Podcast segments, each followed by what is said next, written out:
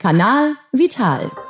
Der Podcast rund um die Gesundheit, präsentiert von Hermes Arzneimittel. Seit über 100 Jahren ist Gesundheit unser Auftrag. Ein entspannter Herbstabend wird noch gemütlicher, wenn wir vorher einen ausgiebigen Waldspaziergang gemacht haben. Im Wald können wir jetzt einiges entdecken, denn auch die Pilzsaison geht wieder los. Aber wer auf der Suche nach Zutaten für ein leckeres Essen durch Wälder und Wiesen streift, macht sich am besten gut vorbereitet auf den Weg.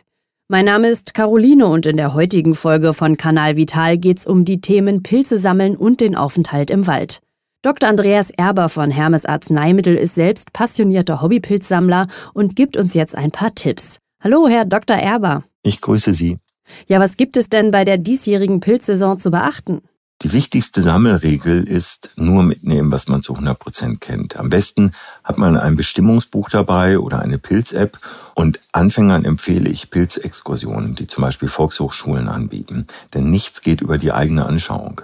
Und zur Ausrüstung gehört dann ein luftdurchlässiger Korb für die Ernte, auf keinen Fall eine Plastiktüte, darin verderben Pilze viel zu schnell, und festes Schuhwerk und lange Kleidung. Ja, und wie verhalten wir uns vernünftig im Wald? Wer Pilze sammeln möchte, macht das bitte nicht in Naturschutzgebieten oder Nationalparks. Und nehmen Sie ganz grundsätzlich nur so viele Pilze mit, wie Sie selbst verwerten können. Außerdem sollte man sich im Wald ruhig verhalten, um Tiere nicht zu stören, weshalb Hunde auch an die Leine gehören. Und Feuer hat im Wald generell nichts zu suchen. Und schließlich denken Sie daran, sich nach dem Aufenthalt im Wald selbst nach Zecken abzusuchen. Warum müssen wir uns im Herbst vor Zecken schützen? Sind die nicht vor allem im Sommer aktiv? Tatsächlich ist die Hauptsaison von Zecken von März bis November. Denn unseren heimischen Zeckenarten reichen Tagesdurchschnittstemperaturen von gerade einmal sieben Grad aus, um aktiv zu werden. Milde Temperaturen sind aber nicht das einzige. Sie benötigen auch hohe Luftfeuchtigkeit, weil sie sonst austrocknen würden. An heißen Tagen lauern sie daher eher am Morgen und am Abend auf uns und verkriechen sich in der Mittagshitze dann an schattige, feuchte Orte. Ja, und wie schützen wir uns am besten vor Zecken? Zecken lauern am liebsten bis zu einer Höhe von etwa 1,20 Meter auf uns. Daher sollte man auf jeden Fall geschlossenes Schuhwerk und lange Hosen tragen und die Hosenbeine in die Socken stecken. Helle Kleidung hilft, dass wir Zecken auf ihr besser sehen und entfernen können. Aber um beim Schutz vor Zecken wirklich auf Nummer sicher zu gehen, nutzt man am besten ein Anti-Zeckenspray, wie zum Beispiel Antibrom-Zeckenstopp aus der Apotheke.